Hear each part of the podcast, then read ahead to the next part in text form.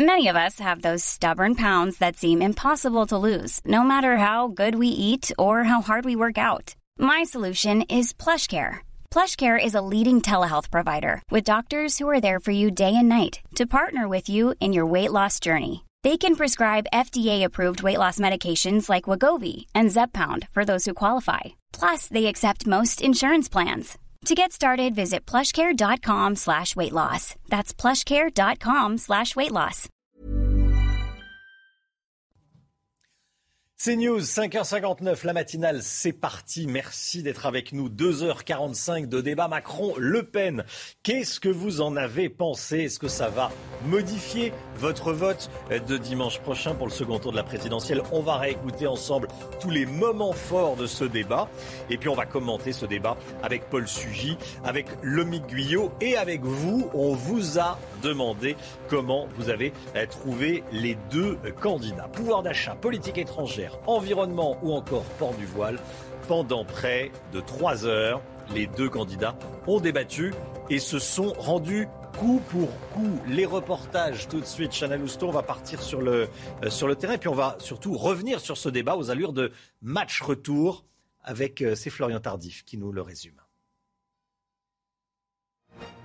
Cinq ans après leur premier face-à-face de l'entre-deux tours, Marine Le Pen était pressée d'en découdre avec Emmanuel Macron, peut-être un peu trop.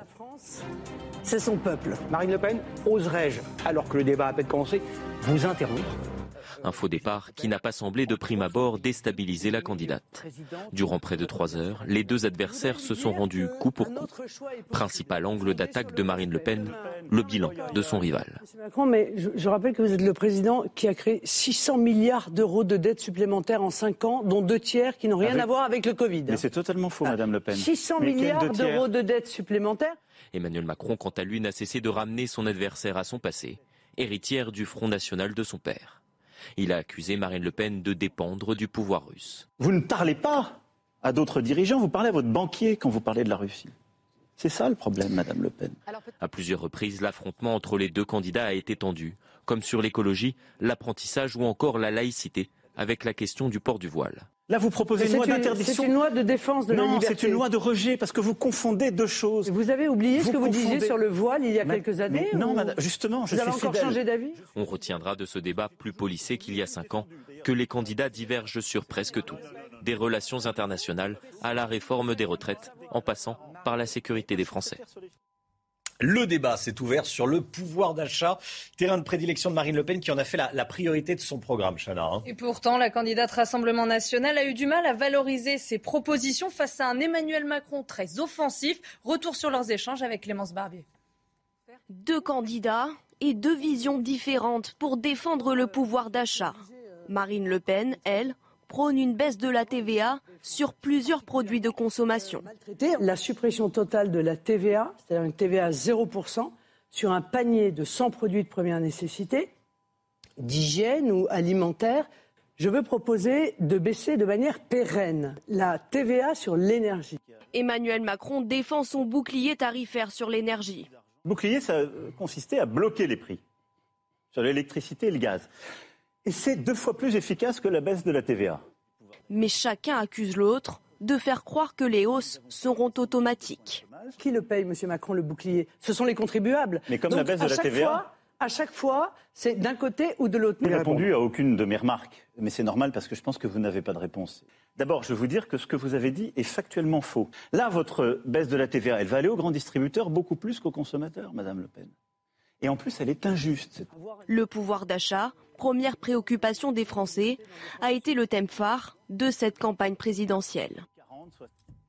Paul Sugy, qui a convaincu sur le, sur le pouvoir d'achat? Thème numéro un, en tout cas, euh, je ne sais pas si c'est la, la priorité des Français, on l'a beaucoup dit, mais en tout cas c'était une priorité des, des Français et thème numéro un de cette campagne de second tour. Oui, bah, la séquence a été très longue. Euh, S'il y a une personne qui a été euh, euh, plus convaincante que l'autre, ça s'est pas forcément ressenti de façon flagrante. Ils ont en fait surtout euh, aligné des propositions qu'ils avaient déjà assez bien expliquées pendant les séquences qui ont précédé ce débat. Donc il n'y a pas eu d'effet waouh autour d'une confrontation choc, ni de découverte fondamentale pour les, les téléspectateurs. On s'est peut-être simplement rendu compte que le thème du pouvoir d'achat était certainement un petit peu moins attrayant que ce que l'on croyait, parce qu'on avait tellement martelé martelé dans tous les médias que le pouvoir d'achat était le sujet de la campagne. Et puis en plus de ça, c'était censé être à l'avantage de Marine Le Pen, qui justement en avait fait la thématique numéro un de son projet face à Emmanuel Macron, qu'elle taxait de président des riches. En fin de compte, le président s'est très bien défendu sur le sujet.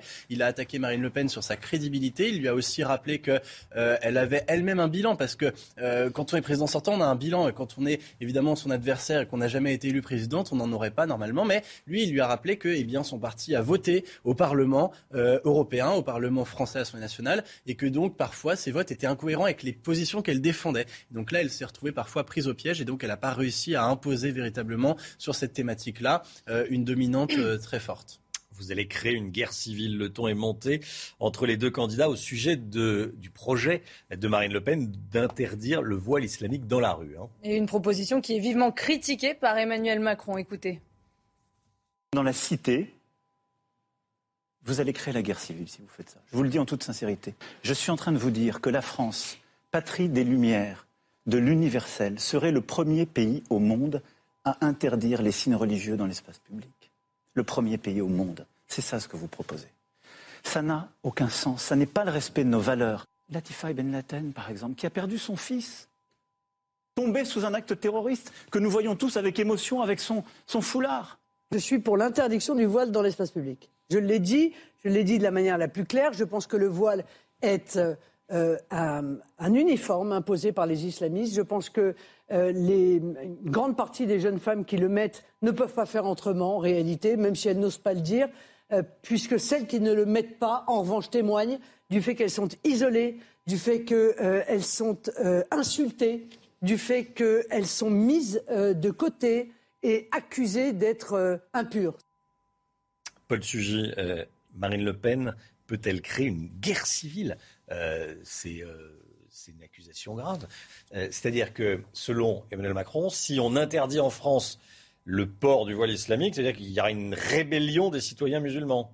Bah, c'est ce qu'il dit. C'est ce qu'il dit et c'est ce que l'antilepénisme, on va dire, qui s'est déployé depuis une dizaine de jours, reprend à l'envie. Hein. C'est le refrain selon lequel Marine Le Pen au pouvoir, c'est le chaos, la guerre civile et la xénophobie portée de façon triomphale jusqu'au sommet de l'État. Simplement, une attaque comme ça, Marine Le Pen ne peut pas la laisser passer elle ne peut pas laisser euh, son adversaire dire euh, euh, sans, résister de façon très opiniâtre qu'elle est la candidate de la guerre civile de la France dressée une part l'une contre l'autre. Donc là, à ce moment-là, elle aurait dû peut-être sortir un petit peu, on va dire, de la timidité dans laquelle elle s'était enfermée pour ne pas paraître excessivement agressive ou énervée, parce qu'on le sait bien, hein, à ce moment-là, si on paraît hystérique, on perd systématiquement ah le débat. C'est ce qui lui avait été reproché. Malheur au premier qui s'énerve. Voilà. Mais là, sans forcément s'énerver en sortant de ses gonds, elle aurait dû au moins euh, parer l'attaque. Et c'est là qu'on a penser euh, par moment en regardant ce débat que Marine Le Pen eh bien, manquait un petit hmm. peu d'énergie, de conviction, et donc elle n'a pas su véritablement se défendre des attaques que son adversaire lui a scellées de manière, lui, au contraire, extrêmement calme,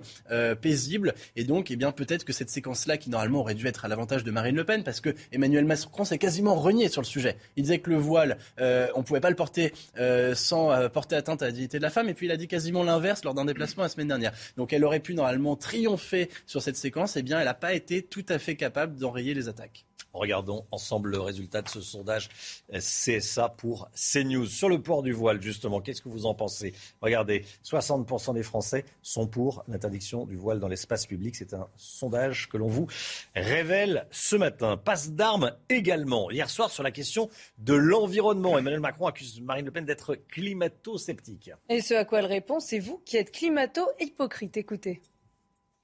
Ce qu'on veut aussi faire, c'est de l'éolien en mer. Pourquoi? Parce que ça crée de l'emploi. Votre projet, en effet, proposez-vous de stopper, mais de les démonter. Vous allez démanteler les éoliennes qui existent, ce qui coûte un argent fou. Et donc, je, trouve que l'argent du contribuable pourrait être mieux utilisé, ce d'autant que, dans toutes ces filières, nous créons de l'emploi en France. Je crois que vous voulez en mettre partout sur toutes les côtes, sauf en face du Touquet. Euh, euh, parce qu'il faut quand même pas non plus euh, Madame Le Pen. pousser. Mais je tiens à vous dire et à dire à ceux qui nous écoutent que le, oui, mais c'est la réalité. Je suis désolée de vous le dire. Emmanuel Macron, je suis absolument pas climato-sceptique. En, en, aucun cas, mais vous, vous êtes un peu climato-hypocrite.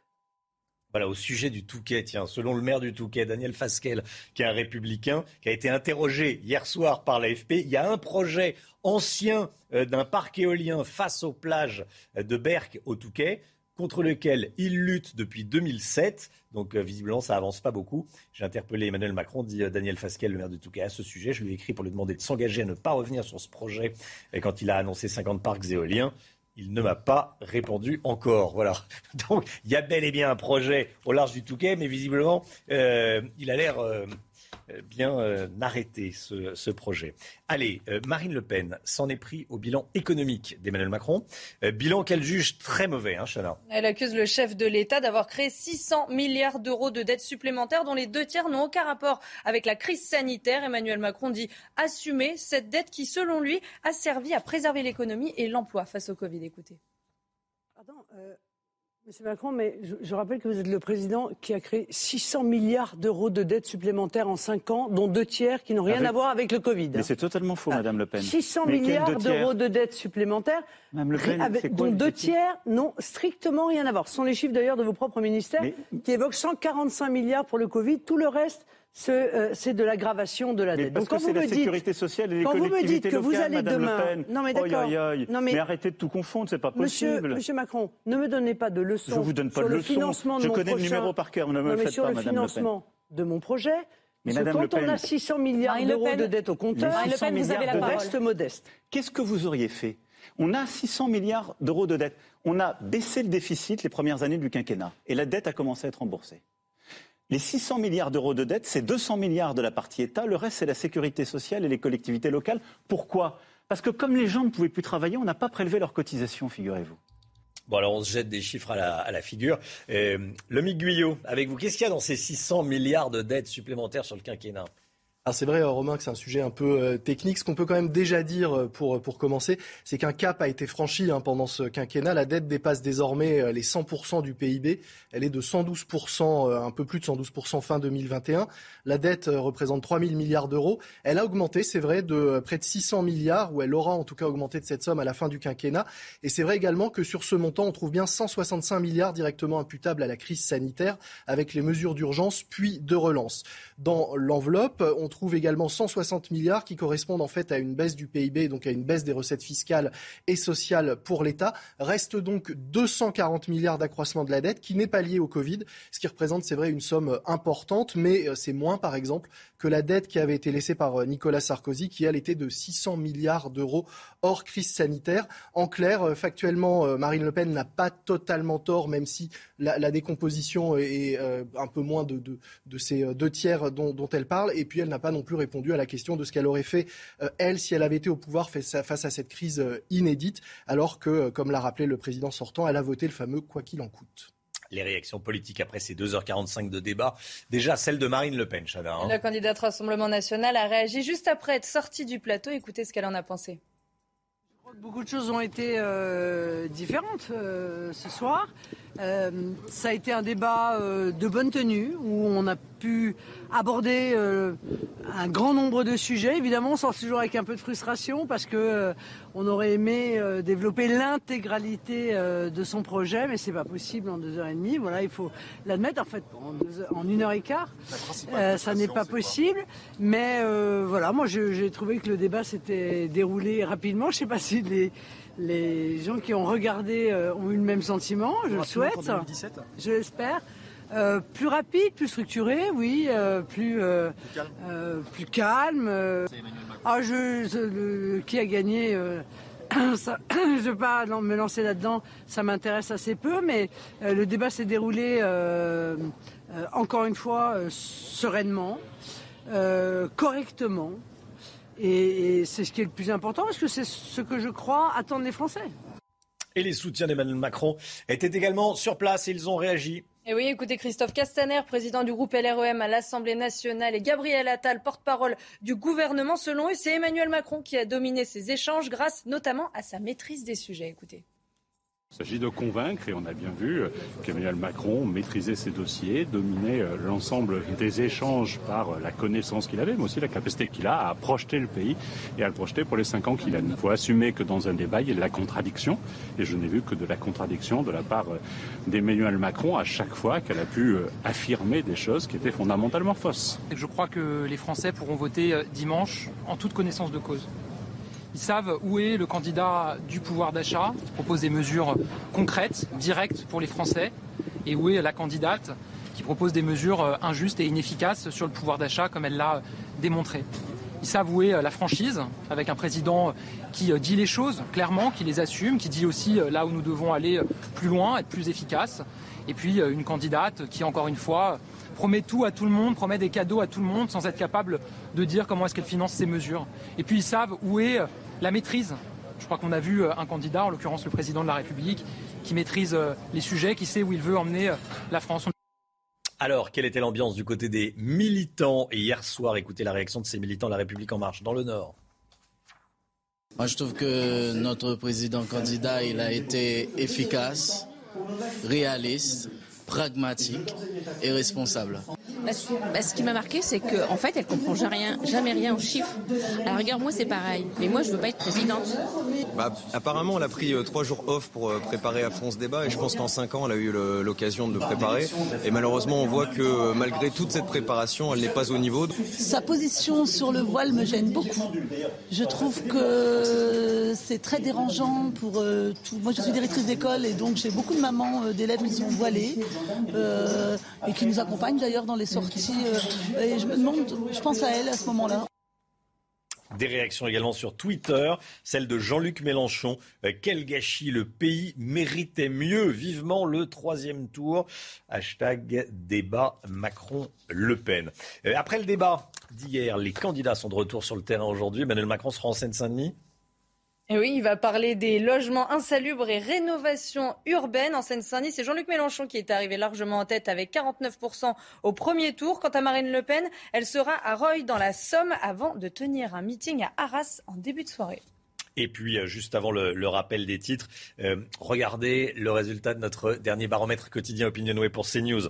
57-43, 57% pour Emmanuel Macron, 43% pour Marine Le Pen, plus un point pour le président de la République en termes d'intention de vote, moins un point pour Marine Le Pen. 6h15, 6h15, tout de suite, le point info, Chanel Housteau.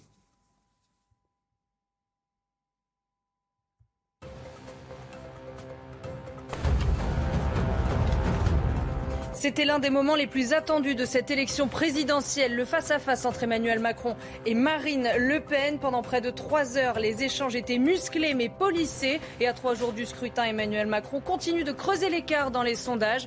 Dans notre dernier baromètre Opinionway, le chef de l'État gagne un point. Il est à 57%, Marine Le Pen 43%. L'Ukraine appelle à des négociations sur le sort de Mariupol. Les frappes russes se sont intensifiées et la chute de la ville portuaire semble imminente. Hier, malgré un accord avec Moscou, le couloir d'évacuation des civils n'a pas fonctionné selon les Ukrainiens. Les Russes auraient bloqué l'écart. Puis cette information de la nuit, au moins quatre roquettes ont été tirées depuis Gaza vers Israël. L'armée israélienne dit avoir intercepté ces projectiles grâce à son bouclier antimissile. L'Ukraine, Chana, euh, vous le disiez à l'instant, l'Ukraine qui appelle à, des négociations sur le sort de Mariupol. Les frappes russes se sont intensifiées sur la ville portuaire du, sud-est ukrainien. Ces derniers jours, la chute de Mariupol semble imminente. Général Clermont avec nous. Les Ukrainiens, euh, en général, appellent les Russes à négocier à Mariupol. Qu'est-ce qu'on peut négocier? Vous avez rappelé, effectivement, la chute est proche. Mais ce n'est pas encore la chute. Il y a encore des combattants, on les a vus. On a vu l'interview hier de ce combattant de la 36e brigade d'infanterie de marine qui disait qu'il se battrait jusqu'à la mort. Donc la stratégie du côté des Russes, elle est d'appeler à l'ultimatum. Ils l'ont fait plusieurs fois. Le dernier en date, c'est le ministre de la Défense qui avait disparu et qui est réapparu par miracle, au bout de trois semaines, qui a demandé la reddition des forces ukrainiennes à Mariupol. Et du côté des Ukrainiens, évidemment, la question, c'est plutôt de, se relancer sur le terrain de la négociation, sachant qu'a priori, il n'y aura ni, ni reddition ni négociation. Donc les combats iront jusqu'au bout. Euh, le bataillon Azov se battra jusqu'au bout. Il a en face de lui euh, les Tchétchènes, donc il n'y aura pas de, a, pas de possibilité d'échappatoire entre les Tchétchènes et le bataillon Azov. Donc la question, c'est effectivement comment, comment se terminera cette guerre. Il y a deux manières de la terminer, sachant que le combat principal sur Mariupol, il est dans cette usine, cette très grande usine avec tous ses couloirs souterrains. C'est soit une frappe aérienne avec des armes anti-bunker, les, pardon, les Russes disposent de ces armes, soit le passage avec des obus et des grenades chimiques, ce qu'ils avaient fait en, Syrie, mais là, c'est un seuil qu'ils ne seraient pas prêts à franchir. Sur les négociations, les dernières, ça remonte au mois de mars. Il n'y a plus de négociations depuis le mois de mars. On ne peut envisager que des négociations que dans un caractère global. Il n'y a pas de caractère global. C'est la campagne globale du Donbass qui va déterminer euh, s'il y aura ou pas des négociations. Merci mon général, restez bien avec nous. Et puis euh, sachez que la Russie a réussi le premier tir d'un missile balistique intercontinental, un RS-28 Sarmat, image fournie euh, par le ministère de la Défense russe. Le tir a atteint une cible située à plus de 5000 km. On y reviendra en détail à 6h30. L'écho tout de suite, les tests de dépistage du Covid ont déjà coûté 500 millions d'euros de plus que ce qui avait été budgété. Ça coûte un pognon de dingue, comme on dit. On en parle tout de suite avec le Guyot. On est en avril et on a déjà dépensé pour les tests Covid plus que ce qui avait été budgété pour toute l'année 2022. Comment expliquer ce, dérapage et quelles sont les, solutions, le Guyot? Et oui, Romain, depuis janvier, les tests de dépistage ont déjà coûté 2,1 milliards d'euros, soit 500 millions de plus que ce qui avait été provisionné euh, pour toute l'année. Chaque semaine, ce sont désormais 4 millions de tests antigéniques et PCR qui sont réalisés en France. En tout, 45 millions de, tests ont été remboursés depuis le début de l'année. Et si on remonte au début de l'épidémie, eh bien, les pharmaciens et autres professionnels de santé auront réalisé déjà 200 millions de tests. Alors, la bonne nouvelle côté finance, malgré tout, c'est que le prix unitaire de ces fameux tests a déjà énormément baissé Hein. En décembre 2020, un test coûtait 61 euros. Il coûte désormais 16,50 euros quand vous le, faites en pharmacie. Il est toujours remboursé. En revanche, d'autres postes ont augmenté. Les arrêts maladie, notamment liés au Covid, ont ainsi coûté plus de 600 millions d'euros d'indemnités journalières. Si on ajoute les frais euh, des tests, les indemnités, l'achat des vaccins, on arrive à une enveloppe de, 5 milliards d'euros de dépenses supplémentaires depuis le, début de l'année. Alors qu'est-ce qu'on peut faire face à cette explosion des coûts, même si elle est justifiée, hein, car rappelons-le, le virus circule toujours et très activement, eh bien certains proposent une autre politique. Au lieu de tester chaque personne, on pourrait par exemple généraliser euh, l'analyse des eaux usées à l'échelle d'une ville, d'un quartier, voire du pays. Un test euh, réalisé en janvier montre ainsi qu'on a pu suivre 40% de la population pour seulement 300 000 euros, ce qui ferait 800 000 euros pour suivre euh, tout le pays au lieu donc de ces 2 milliards 1 sur quelques mois. Une façon de suivre un panel plus large pour moins d'argent, y compris les personnes asymptomatiques mais contagieuses qui de toute façon ne se font pas tester. C'est News, il est 6h20, bienvenue à tous, merci d'être avec nous. Est-ce que le débat de l'entre-deux tours hier soir va modifier votre vote? Pour le second tour dimanche prochain Je vous pose la question ce matin sur le compte Twitter de CNews. Regardez les résultats pour le moment. Hein. Euh, oui, ça va modifier mon vote. Non, ça ne va pas modifier mon vote. Je crois que le message est clair. Alors attention, hein, ce n'est pas un sondage, c'est une consultation de, des tweetos, hein, de ceux qui vont sur le compte Twitter de, de CNews. On va réécouter les, les moments les, les plus forts, on va le décrypter ce, débat tout au long de la matinale. Restez bien avec nous sur CNews. Dans un instant, il y a la météo également. À tout de suite. 6h27, le sport, le Paris Saint-Germain n'est toujours pas champion de France. Le PSG qui s'est pourtant imposé hier soir 3-0 sur la pelouse euh, d'Angers. Euh, les Parisiens ont été portés par Kylian Mbappé, auteur de son 22e but de la saison en championnat. Il ne manque plus qu'un point au Paris Saint-Germain pour conquérir son dixième titre de champion de France. Euh, pourquoi les Parisiens ne sont pas encore champions de France? Bah, Parce que Marseille, c'est Marseille qui a retardé le sacre du PSG hier soir. Et eh oui, l'OM s'est imposé 3-2 ah face à Nantes grâce notamment à deux pénalties de Dimitri Payet. Les Olympiens consolident leur deuxième place avec six points d'avance sur Rennes, Strasbourg et Monaco.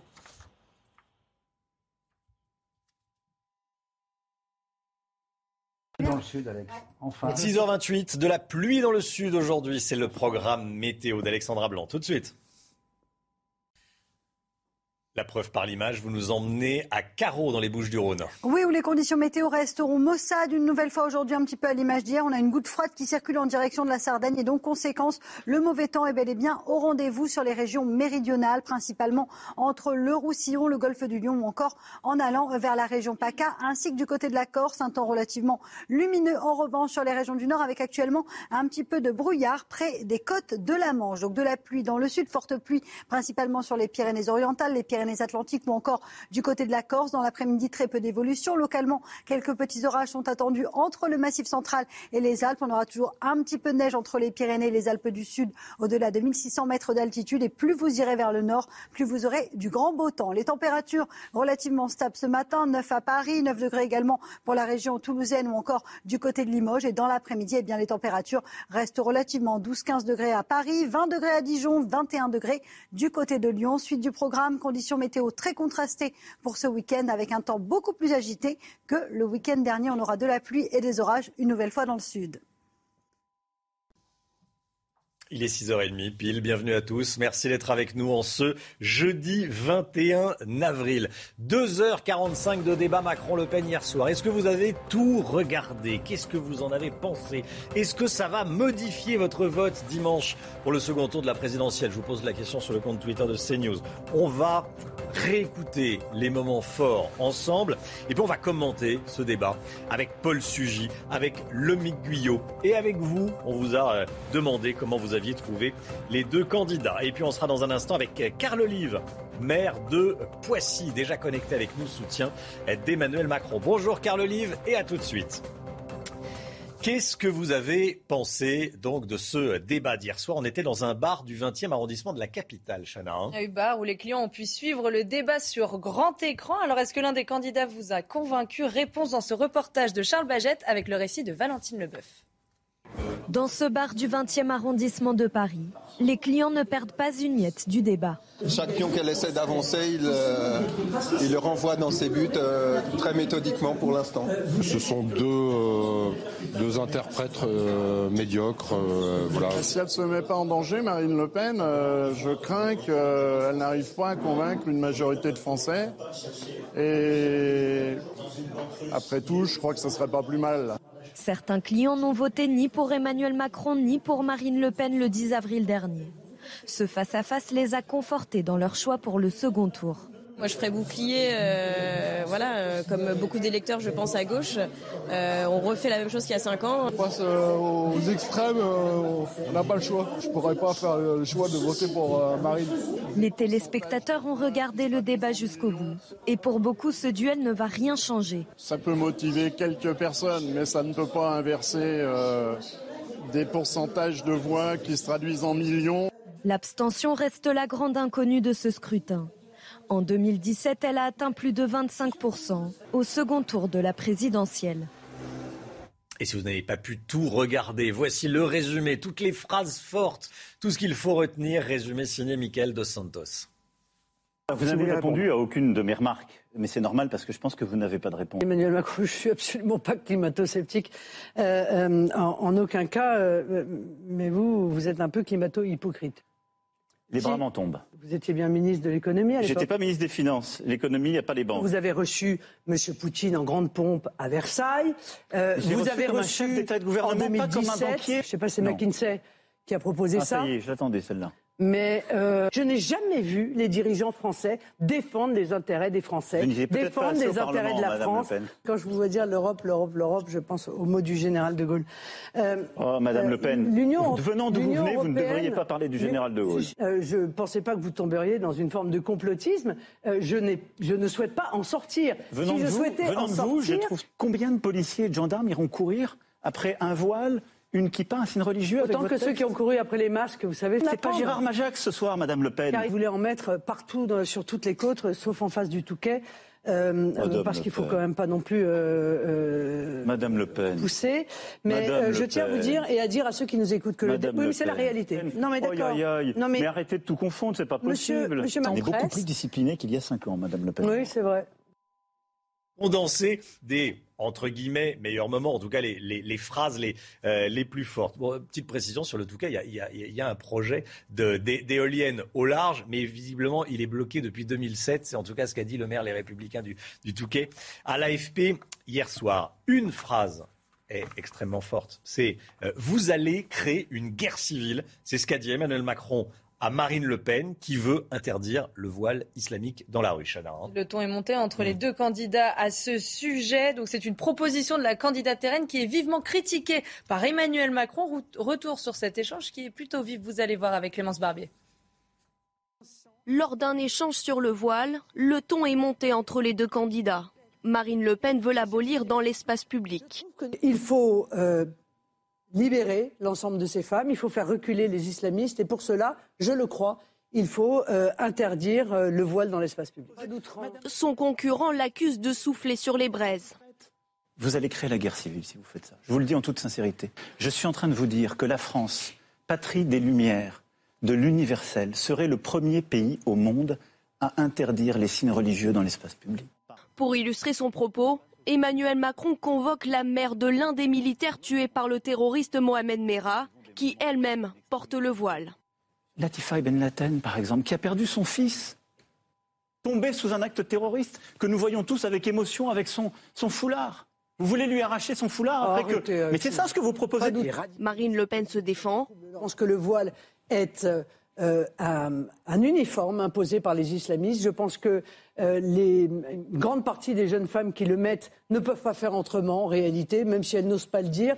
Le président sortant a de nouveau défendu la loi de 1905 en faveur de la laïcité. Tiens, d'ailleurs, euh, au sujet du voile, regardez le résultat de notre euh, sondage CSA pour CNews. Est-ce que vous êtes plutôt pour ou contre l'interdiction du port du voile islamique dans l'espace public? 60% des Français sont favorables à l'interdiction du port du voile dans l'espace public. Paul Sugy, un commentaire sur ce résultat de sondage qu'on diffuse, qu'on dévoile ce matin euh, c'est manifestement un des sujets qui s'est imposé dans cet entre-deux tours parce que d'une part, Marine Le Pen a pu souligner l'hypocrisie d'Emmanuel Macron qui prêche tout et son contraire sur la compatibilité entre le port de ce voile et le respect de la dignité de la femme. Euh, tel qu'on l'envisage en France, dans notre culture et dans nos valeurs fondamentales. Euh, et puis, eh bien Marine Le Pen, donc, euh, en étant attaquée hier par le président candidat euh, sur la question de cette interdiction, eh bien, s'est vu opposer le risque d'une guerre civile. C'est de dire véritablement si le sujet de l'islamisme et de sa prégnance dans un cer- certain nombre de quartiers français, eh bien, reste l'une des préoccupations majeures dans ce débat et pour les électeurs. Et puis, eh bien, si le président, qui lui consulte toutes les fiches du renseignement intérieur, a des informations précises sur le risque d'un embrasement et d'une guerre civile relativement euh, à la question des signes religieux musulmans, eh bien, euh, c'est euh, difficilement audible de ne pas, par exemple, révéler ces informations ou en dire un petit peu plus. Peut-être qu'il a été insuffisant sur cette séquence-là, parce que s'il y a effectivement risque de guerre civile en France, il faut le dire, il faut l'assumer clairement. guerre civile, ce sont des Français qui s'attaquent à d'autres Français s'il y a un risque, effectivement. Merci, merci Paul. Le, débat s'est également ouvert sur le pouvoir d'achat. Bien sûr, ça a démarré par le pouvoir d'achat. Terrain de prédilection de, de Marine Le Pen, qui en a fait la, la priorité de son programme. Elle prône une baisse de la TVA et une, T- et une TVA à 0% sur un panier de produits de première nécessité, Chana. hein. Eh ben, C'est tout simplement inapplicable d'après Emmanuel Macron. Écoutez.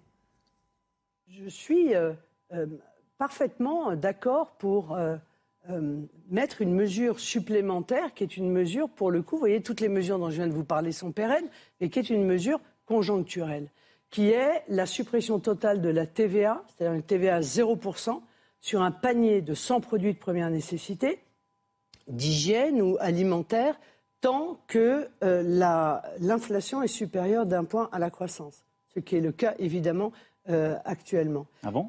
Oui. Ensuite, sur la TVA, sur les produits alimentaires, moi je propose le chèque alimentaire. Chèque alimentaire que je voudrais comme le chèque inflation qui touche les étudiants précaires, les modestes, les, ménages qui en ont le plus besoin, qui sont à l'euro près. Je pense que c'est à la fois plus efficace et plus juste. Pourquoi? D'abord parce que la TVA à 0% sur les produits alimentaires que vous proposez, ce n'est pas une mesure efficace. Parce qu'elle est très peu répercutée. Plusieurs instituts indépendants ont d'ailleurs dit ça fera 13 euros par an, enfin donner des chiffres très bas. Je ne me, je me risquerai même pas sur ces chiffres.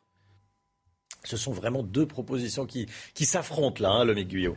Oui, effectivement, euh, Romain. Donc sur euh, le- le- les propositions de, Marine Le Pen, effectivement, si sur les carburants, en baissant la, TVA, le gain serait immédiat pour euh, les automobilistes. Sur le fameux panier de 100 produits, c'est moins sûr. hein. Certains produits, en effet, bénéficient déjà d'une TVA réduite à 5,5 et un cabinet d'études a calculé que la progression de pouvoir d'achat serait de moins de 1% euh, pour les ménages sur ce sujet. Cette mesure a aussi un coût, 3 milliards 8. Euh, Il serait indolore toutefois pour les finances publiques, car par une nouvelle taxe à 33% sur les transactions euh, financières que voudrait euh, instaurer euh, Marine Le Pen. En revanche, ce qu'a pointé le, le président sortant, c'est qu'une telle mesure bénéficierait à tout le monde, y compris donc aux ménages les plus riches, comme nous, a-t-il même lancé aux quatre personnes présentes sur le plateau. De son côté, du candidat Macron, on préfère promettre plutôt de maintenir le bouclier énergétique sur le gaz et l'électricité. Et la ristourne à la pompe tant que les prix restent élevés. Et on parle de verser dès le lendemain de l'élection un chèque alimentation aux ménages les plus modestes pour leur permettre d'acheter des produits locaux et frais. Pas sûr que, que cela soit suffisant en réalité, ni d'un côté ni de l'autre. Merci Lomic, restez bien avec nous, projet contre projet, également sur le thème de l'Europe. D'un côté, la souveraineté européenne d'Emmanuel Macron, de l'autre, l'Europe des nations souveraines de Marine Le Pen. Et pour le président sortant, même si elle prétend le contraire, sa rivale veut toujours sortir de l'Europe si elle est élue. Regardez. 80% du programme a changé. C'est une bonne nouvelle par mm. rapport à il y a 5 ans, puisque 80% étaient applicables sans euros. Mais je vais revenir sur ce que vous disiez. D'abord, dans votre programme, il y a deux faits. Changer tout seul un club en réduisant sa cotisation, en disant je choisis mes règles, bah, soit les autres vous suivent, parce que c'est ça l'Europe, on est 27 autour de la table, soit vous faites bande à part. Et ce que vous décrivez, ça ressemble à une bande à part dans votre programme. Vous avez une vision qui rabougrit en fait la France. la France est un pays dans votre esprit qui euh, est devenu un pays continental. Ça n'est pas un pays continental, c'est un pays mondial. Et elle doit retrouver cette ambition de grandeur, cette ambition d'influence euh, dans le monde, et y compris avec des partenaires privilégiés, et notamment des pays francophones d'Afrique, euh, qui sont des partenaires historiques avec lesquels il faut vraiment refonder une relation et puis ce moment fort également, quand euh, Emmanuel Macron a accusé euh, Marine Le Pen de dépendre de Vladimir Poutine. Vous parlez à votre banquier euh, quand vous parlez de la Russie. Le président de la République candidat fait référence au prêt contracté par le FN devenu RN à une banque russe. Ah oui, c'était en 2014, un prêt qui s'élève à 9 millions d'euros et qui n'est toujours pas remboursé à ce jour. Marine Le Pen se défend et accuse Emmanuel Macron d'être malhonnête. Écoutez. Vous avez été, je pense, l'une des premières responsables politiques européennes, dès 2014, à, reconnaître le résultat de l'annexion de la Crimée. Vous l'avez fait pourquoi? Et je le dis avec beaucoup de gravité ce soir, parce que pour notre pays, c'est une mauvaise nouvelle. Parce que vous dépendez du pouvoir russe et que vous dépendez de M. Poutine. Vous avez contracté un prêt en 2015 auprès d'une banque russe. Vous ne parlez pas à d'autres dirigeants, vous parlez à votre banquier quand vous parlez de la Russie. Il sait pertinemment que je suis une femme absolument et totalement libre. Aucune banque française euh, n'a voulu m'accorder de prêt. Pourquoi n'êtes-vous pas, allé au bout de cette banque de la démocratie dont vous saviez qu'elle comblait un déficit démocratique des banques qui avaient l'air de choisir leur parti politique ou d'ailleurs pendant les élections euh, les candidats euh, qu'elle soutenait ou qu'elle ne soutenait pas. Alors, comment les militants euh, ont-ils réagi? Euh, Qu'est-ce qu'ils se sont dit après ce, ce débat? Écoutez la réaction de ces militants du Rassemblement national en Seine-et-Marne. Là, aujourd'hui, elle est vraiment, comme elle disait, prête à gouverner, mais c'est tout à fait royal. Parce qu'elle se défend, tout son programme est carré. J'aime beaucoup la manière dont répond Marine Le Pen. Elle, est, elle reste calme, elle garde de la hauteur, elle a la stature d'une présidente, franchement. Marine Le Pen a montré qu'elle était véritablement bien au-dessus euh, de par sa de par sa proximité avec le peuple français et euh, de par son apaisement dans ce débat. Donc je pense sincèrement qu'elle a gagné ce débat haut la main. Je l'ai trouvée sereine et je pense que les Français ont pu se rendre compte de son programme, de ce qu'elle souhaite et de sa vision. Donc moi j'ai confiance à est-ce que ce débat va modifier votre vote pour dimanche prochain lors, euh, du second tour? Non, ça ne modifiera pas mon vote. 91%. Bon, là, c'est très clair. 9% euh, de oui, ça peut modifier mon, mon, vote. Alors attention, hein, c'est pas un sondage, c'est juste une, une consultation. On est avec Carl Olive. Bonjour, Carl Olive. Bonjour, Romain Desarmes. De Poissy, soutien d'Emmanuel Macron. Euh, merci d'être avec nous euh, ce matin à 6h30. J'imagine que vous avez regardé le débat jusqu'au bout. bon, ça va pas modifier votre vote, vous. J'imagine que vous continuez à voter Emmanuel Macron dimanche. Ah, je vous confirme que je fais partie des 91%, oui. Des 91%, très bien. Je m'en doutais, mais je vous pose quand même la question. Bon, plus sérieusement, comment est-ce que vous avez trouvé le débat? Bah D'abord, je crois qu'à la France, euh, submergée par, par les problèmes selon euh, Madame Le Pen, euh, Emmanuel Macron a, a, opposé la France des, solutions, des, solutions euh, en, matière de pouvoir d'achat, des solutions en matière de, plein emploi, en matière de défi environnemental, en, en matière euh, d'ambition européenne. C'est deux stratégies différentes. Emmanuel Macron a souvent été, je dirais, au filet quand Marine Le Pen a passé son temps à jouer au fond de cours. Ah oui. Ça veut dire que selon vous, le, match est plié? Non, faut, faut pas dire que le match est plié. Euh, je viens du sport, vous le savez. Tant que l'arbitre n'a pas donné le, coup de sifflet final, rien n'est joué, euh, évidemment. faut rester concentré. Euh, on disait que Mme Le Pen avait préparé ce, débat depuis depuis cinq ans. Euh, c'était euh, c'était certainement compté sans Emmanuel Macron avec la maîtrise euh, de ces dossiers. Alors il suffit de regarder. Alors ce ne sont que des sondages à l'instant T. Hein, sondage Elab qui fait part de 59% d'opinion favorable à l'issue de ce débat pour pour Monsieur Macron. Regardez la, la, revue de presse, Romain vous l'avez peut-être fait déjà ce matin. je crois que le président Macron, de façon chirurgicale, a rappelé finalement qui était qui était Raoul et que dans dans ces dossiers, je pense notamment sur le dossier, vous le venez de le rappeler sur la rue Russie, par exemple, où euh, Madame euh, Le Pen, effectivement, parle à son créancier lorsqu'elle est elle-même euh, débitrice, lorsqu'elle est interdite de séjour aujourd'hui en Ukraine, sur le défi environnemental avec le bouclier énergétique qu'elle a voté contre, alors qu'aujourd'hui, elle nous propose des mesures finalement simplistes en matière de, pouvoir d'achat. Emmanuel Macron, je dirais sans virulence, il faut noter d'ailleurs la qualité, 2h50 de débat des deux, des deux interlocuteurs, hein, c'était pas gagné d'avance voilà, Emmanuel Macron a, montré que euh, non seulement il maîtrisait ses dossiers, que rien n'était joué et qu'encore une fois, il fallait retourner sur le terrain. Et dès aujourd'hui, Emmanuel Macron retournera sur le terrain, notamment avec une séquence euh, quartier euh, en Seine-Saint-Denis. En Seine-Saint-Denis. Bon, qui c'est Raoul C'est dans les tontons flingueurs, hein, évidemment. Plusieurs moments de fortes oppositions, notamment sur l'interdiction du port du voile islamique. Emmanuel Macron dit que si on interdit le voile islamique dans la rue, comme ce que veut faire euh, Marine Le Pen, ce sera la guerre civile. Euh, ça veut dire que des citoyens musulmans se, se soulèveraient C'est ce que vous craignez aussi? Alors, j'avais dit sur votre antenne chez Pascal Pro, chez Romain Desarbes, et vous étiez présent, euh, ce qui se passait au lendemain du, premier tour sur l'analyse des résultats, notamment dans les quartiers populaires, où pendant six mois, les, euh, les, populations de ces quartiers populaires ont été stigmatisées. On leur parlait de ministère de la remigration, de l'interdiction du port du voile, au fait de plus pouvoir parler, euh, appeler euh, leurs enfants comme ils le souhaitaient alors qu'ils étaient français. Ça, c'était une réponse à M. Zemmour, soutien de Mme Le Pen, et donc une réponse au, au eh bien, aux résultats et au, soutien qu'ils étaient allés voir en la personne de M. Mélenchon.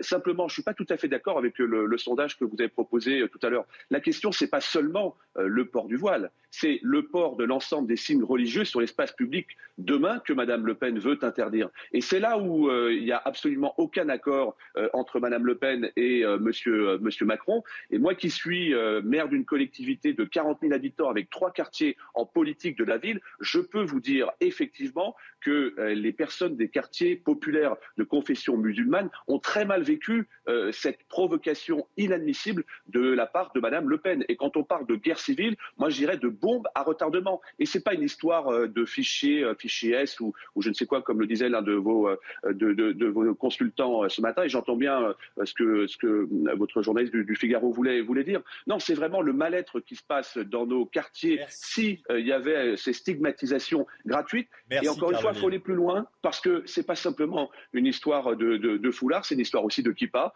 et euh, typiquement de, de, croix chrétienne, euh, par exemple. Donc coup d'envoi, euh, coup d'envoi du deuxième tour, ce sera dimanche à 8 h et le coup de sifflet final, c'est 20 h et à 20 h on saura qui véritablement aura rassemblé euh, les Français euh, quand euh, d'autres les auront divisés. On a Merci compris. Merci Carl Olive. Merci beaucoup. Il y a des histoires de temps de parole. Je dois vous couper. Merci beaucoup. C'est la, c'est la règle. C'est à la seconde près. Merci beaucoup. Bonne journée à vous. 6h48. Tout de suite, le point info. Chana Lousteau. C'était l'un des moments les plus attendus de cette élection présidentielle, le face-à-face entre Emmanuel Macron et Marine Le Pen. Pendant près de trois heures, les échanges étaient musclés mais polissés. Et à trois jours du scrutin, Emmanuel Macron continue de creuser l'écart dans les sondages. Dans notre dernier baromètre Opinionway, le chef de l'État gagne un point, il est à 57%, Marine Le Pen 43%.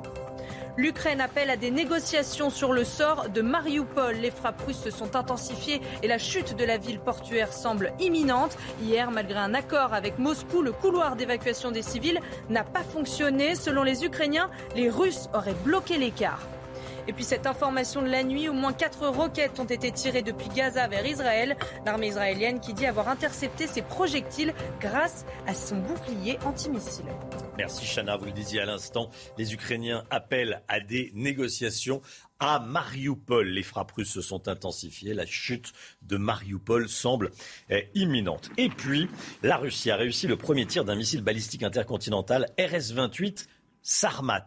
Cette arme fera réfléchir à deux fois les éventuels agresseurs. Selon Vladimir Poutine, le tir a atteint une cible située à plus de 5000 km de là. Général clairement avec nous.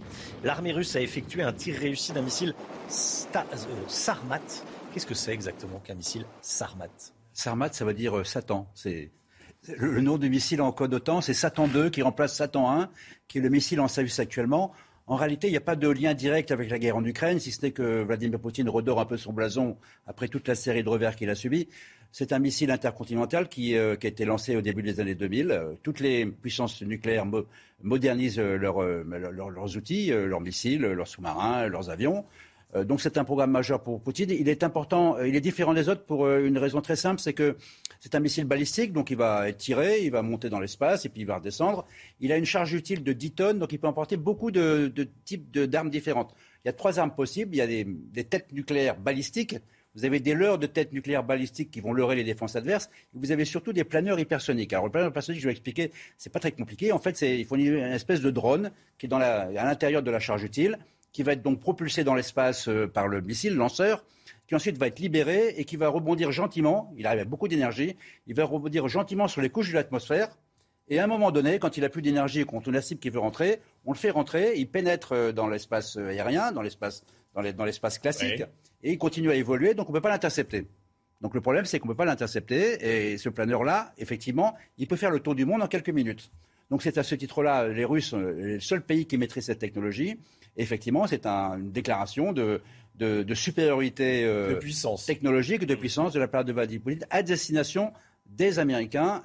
Et euh, un petit signal aux Chinois, euh, vous aussi, vous n'y arrivez toujours pas. Général Clermont, merci Général de nous, décrypter ces, ces informations. 6h51, le sport. Tout de suite, le PSG n'est toujours pas champion de France ce matin. Le PSG s'est imposé hier soir 3-0 sur la pelouse d'Angers. Les Parisiens ont été portés par Kylian Mbappé, auteur de son 22e but de la saison en championnat. Il ne manque plus qu'un point au PSG pour conquérir son dixième titre de champion de France. Et puis c'est les Marseillais, ce sont les Marseillais qui ont retardé le sacre du Paris Saint-Germain hier soir. L'OM s'est imposé 3-2 face à Nantes grâce notamment à deux pénalties de Dimitri Payet. Les Olympiens consolident leur deuxième place avec six points d'avance sur Rennes, Strasbourg et Monaco.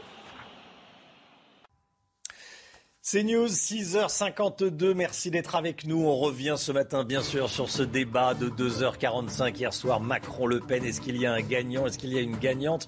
Est-ce que ça modifie votre vote de dimanche? On vous remontre les principaux moments. On parle beaucoup de ce terme de guerre civile. Emmanuel Macron qui a dit que si venait à interdire le port du voile islamique en France dans la rue, eh bien cela provoquerait une guerre civile en France. Voilà, ça fait beaucoup réagir. Euh, beaucoup de quelques punchlines, beaucoup de punchlines. On décrypte ce débat ensemble. On est avec Paul Sugy, on est avec Lomique Guyot et Jérôme Béglé nous rejoint dans un instant. À tout de suite. Le temps avec vous, Alexandra Blanc, Pluie au sud, soleil au nord. Aujourd'hui, c'est bien simple. Plus vous irez vers le nord, plus vous aurez du beau temps. En revanche, plus vous irez vers le sud, plus vous aurez un temps instable avec actuellement de fortes pluies entre les Pyrénées-Atlantiques ou encore le Roussillon. On retrouvera du beau temps dans le nord, un petit peu de brouillard près des côtes de la Manche ce matin. Et puis dans l'après-midi, très peu d'évolution avec un temps instable et mitigé dans le sud. De fortes pluies attendues du côté de la Corse. Quelques orages également entre le Massif central et les Alpes. Et toujours quelques flocons de neige au-delà de 1600 mètres d'altitude entre les Pyrénées et les Alpes. Du grand beau temps euh, sur le nord. Côté température, c'est relativement doux ce matin. 9 degrés à Paris, 9 degrés également à Toulouse. Et dans l'après-midi, vous aurez localement 21 degrés pour le Lyonnais, 20 degrés à Dijon et en moyenne 18 à 19 degrés pour la région lilloise. C'est News, il est 7h. Bienvenue à tous et merci d'être avec nous à la une. Évidemment, c'est 2h45 de débat. Est-ce que vous les avez regardés hier soir? Qu'est-ce que vous en avez pensé? Est-ce que ça va modifier votre vote? Tiens, dimanche pour le second tour de la présidentielle, je vous pose la question sur Twitter. On va réécouter euh, ensemble les moments les plus forts tout au long de cette matinale. Et puis on va euh, commenter hein, ce débat avec euh, vous, Jérôme Béglé. Bonjour Jérôme. Avec Paul Sugy, avec Lomic Guyot et puis avec vous, on vous a demandé comment vous aviez euh, trouvé les deux candidats, Emmanuel Macron et Marine Le Pen. Alors c'était l'un des moments les plus attendus de cette euh, présidentielle, le débat Macron-Le Pen. Pouvoir d'achat, politique étrangère, environnement ou encore port du voile. Tous les gros thèmes de cette campagne y sont passés. Pendant près de trois heures, les deux candidats ont débattu et se sont rendus euh, coup pour coup. Retour sur ce débat aux allures de match retour avec Florian Tardif. Cinq ans après leur premier face-à-face de l'entre-deux tours, Marine Le Pen était pressée d'en découdre avec Emmanuel Macron, peut-être un peu trop. C'est son peuple. Marine Le Pen, oserais-je, alors que le débat a à peine commencé, vous interrompre un faux départ qui n'a pas semblé de prime abord déstabiliser la candidate. Durant près de trois heures, les deux adversaires se sont rendus coup pour coup. Principal angle d'attaque de Marine Le Pen, le bilan de son rival. Macron, mais je, rappelle que vous êtes le président qui a créé 600 milliards d'euros de dettes supplémentaires en cinq ans, dont deux tiers qui n'ont rien à voir avec le Covid. Mais c'est totalement faux, Madame Le Pen. 600 milliards d'euros de dettes supplémentaires Emmanuel Macron, quant à lui, n'a cessé de ramener son adversaire à son passé, héritière du Front National de son père. Il a accusé Marine Le Pen de dépendre du pouvoir russe. Vous ne parlez pas à d'autres dirigeants, vous parlez à votre banquier quand vous parlez de la Russie.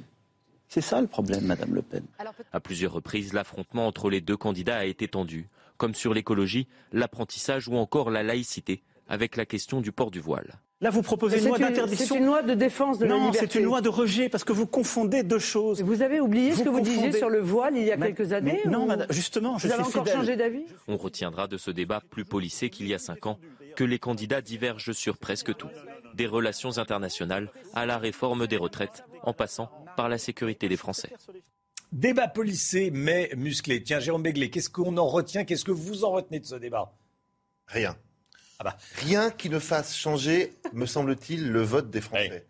Je ne pense pas qu'à l'issue de ce débat, un électeur de Marine Le Pen s'est dit Ah, j'allais faire fausse route, je vais aller chez euh, Emmanuel Macron, ou qu'une électrice d'Emmanuel Macron dit Je me suis trompé, je vais aller chez Marine Le Pen. C'est un débat plutôt policé, plutôt agréable à suivre, assez technique. Si je devais le résumer en une punchline, je dirais que c'est le débat de l'arrogance contre l'insuffisance. Malgré tout, Emmanuel Macron a eu du mal à masquer certaine lassitude, un certain ennui, un certain euh, agacement. agacement que pouvait euh, lui suggérer un certain nombre de remarques et de questions et de réponses de, de, Marine Le Pen, qui, elle, a montré peut-être plus d'empathie, mais avec des gros trous dans la raquette. Les chiffres, c'est pas son truc. Euh, le bilan de son prédécesseur, elle l'a un petit peu, si je veux dire, noirci.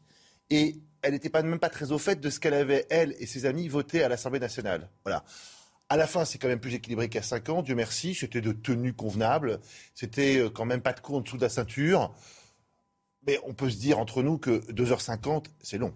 C'est long, c'est long, c'est un petit peu long. Euh, terrain de prédilection de Marine Le Pen, le pouvoir d'achat. Le débat s'est ouvert sur le pouvoir d'achat.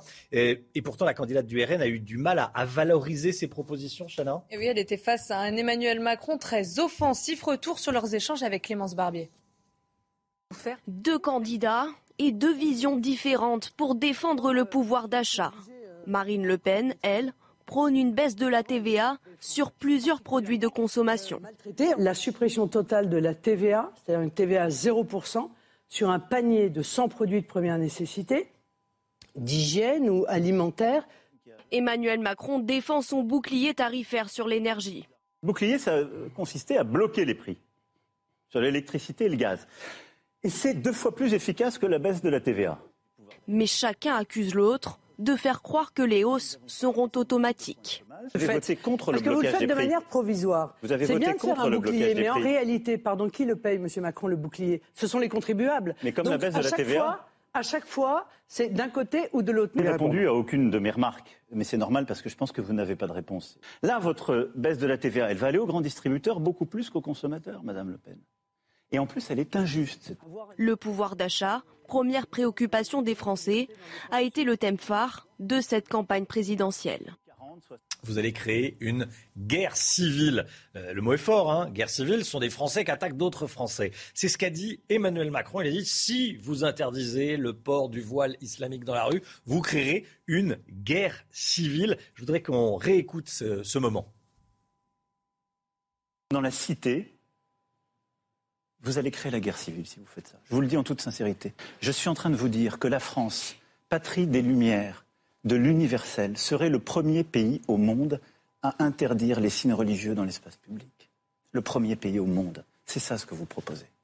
Ça n'a aucun sens. Ça n'est pas le respect de nos valeurs. Latifa Ben Laden, par exemple, qui a perdu son fils, tombé sous un acte terroriste que nous voyons tous avec émotion avec son, son foulard. Je suis pour l'interdiction du voile dans l'espace public. Je l'ai dit, je l'ai dit de la manière la plus claire. Je pense que le voile est euh, euh, un, uniforme imposé par les islamistes. Je pense que euh, les, une grande partie des jeunes femmes qui le mettent ne peuvent pas faire autrement en réalité, même si elles n'osent pas le dire, puisque celles qui ne le mettent pas, en revanche, témoignent du fait qu'elles sont isolées, du fait qu'elles sont insultées, du fait qu'elles sont mises de côté et accusées d'être impures. Paul Sugy, est-ce qu'un président devrait dire ça? Un candidat peut-être, un président, c'est extrêmement dangereux. Cette séquence, je pense que vous avez raison de le dire, est à mon avis l'une des plus importantes de ce débat. D'une part parce que Marine Le Pen et Emmanuel Macron confrontent deux visions parfaitement irréconciliables. Tant qu'ils sont dans le pouvoir d'achat ou même la querelle énergétique, eh bien, ils proposent des solutions antagonistes. Ils essayent de euh, montrer que celles de l'autre sont inefficaces et ruineuses. Mais euh, à chaque fois, l'objectif est commun. Là, ici, on voit bien que leur projet, leur vision de la République et de la France est irréconciliable. Euh, Marine Le Pen persiste et signe, elle assume, elle veut lutter contre l'islamisme en tant que tel, alors qu'Emmanuel Macron, lui, l'a rangé, par exemple, dans une loi sur le séparatisme, donc une loi beaucoup plus large de défense de la laïcité sans nommer clairement l'adversaire. Et puis, eh bien, euh, Marine Le Pen essaie de montrer que euh, Emmanuel Macron, lui, se renie. Il avait maintes fois répété que, au nom justement de ces lumières qu'il réinvoque dans le débat, eh bien, le port du voile, comme d'autres signe euh, religieux islamiste est incompatible avec les valeurs fondamentales et le respect de la femme. Cette fois-ci, il a dit l'inverse. Il l'a montré dans cette séquence où on le voyait échanger avec une euh, féministe, une femme qui se présentait comme féministe et voilée. Et lui euh, reconnaissait que ces deux choses étaient parfaitement compatibles. Et donc là, le débat est monté d'un cran en intensité. Et Emmanuel Macron, qui essayait de démasquer, on va dire, le caractère d'extrême droite de Marine Le Pen, qui est très résiduel et de plus en plus difficile à, trouver, mmh. eh bien, révèle en creux l'espèce d'impuissance, de fragilité de l'État euh, qui n'aurait plus justement la capacité de mettre en place une politique sans déclencher une guerre civile.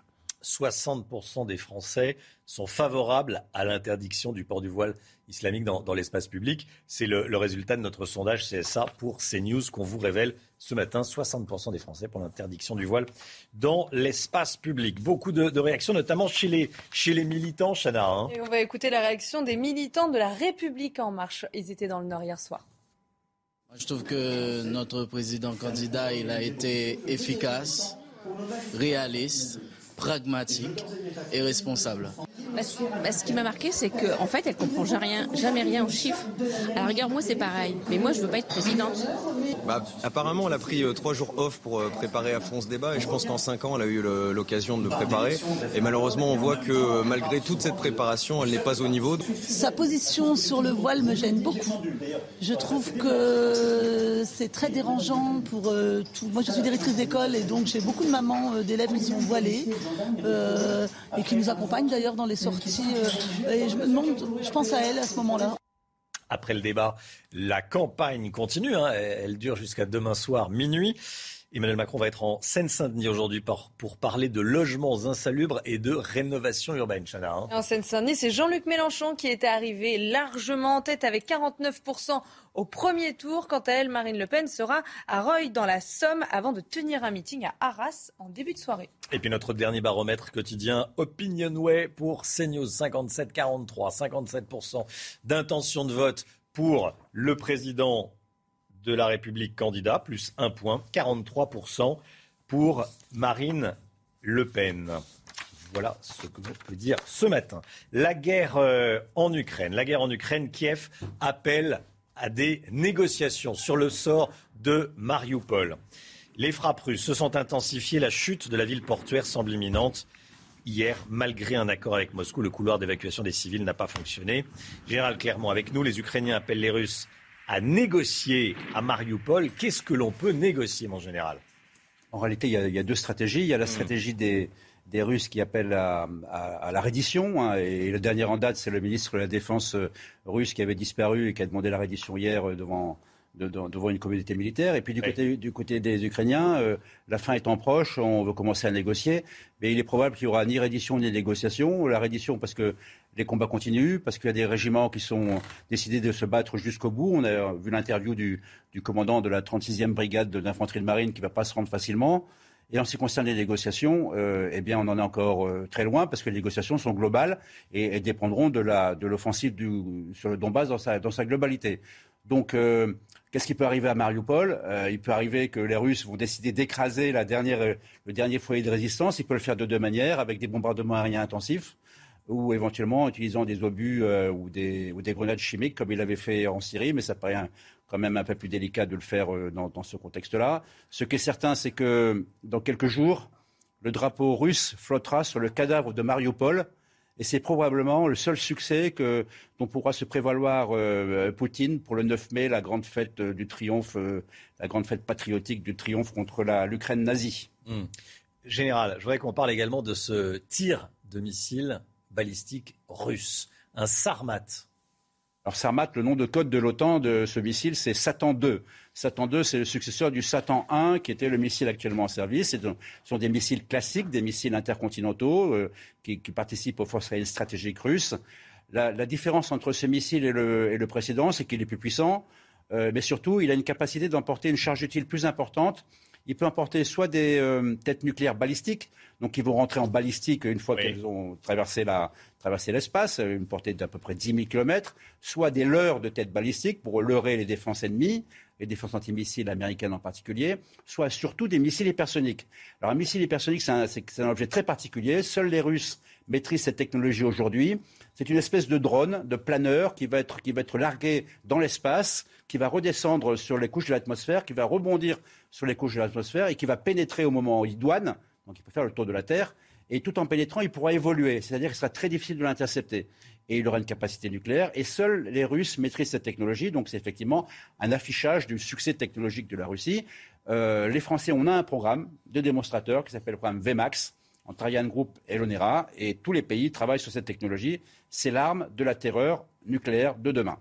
Merci, mon général. Les tests de dépistage du Covid. On va en parler tout de suite avec Lomi Guyot. C'est euh, l'économie. Les tests de dépistage du Covid, depuis le début de l'année, ont déjà coûté 500 millions d'euros de plus que ce qui avait été budgété pour toute l'année 2022, malgré la baisse du prix unitaire des tests. Notre politique de dépistage est-elle toujours la bonne? On voit ça tout de suite avec Lomi Guyot.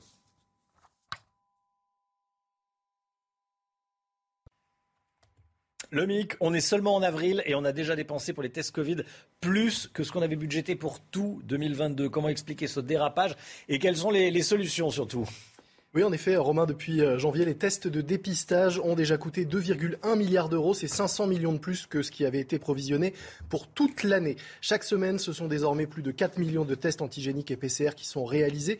Et si on regarde depuis le début de l'épidémie, eh bien, on a déjà réalisé en France 200 millions de tests qui ont été remboursés. La bonne nouvelle, c'est que côté finance, le prix unitaire de ces tests a énormément baissé. En décembre 2020, un test coûtait 61 euros. Il coûte désormais 16,50 euros. En revanche, d'autres postes ont augmenté. Les arrêts maladie liés au Covid ont ainsi coûté plus de 600 millions d'euros d'indemnités journalières.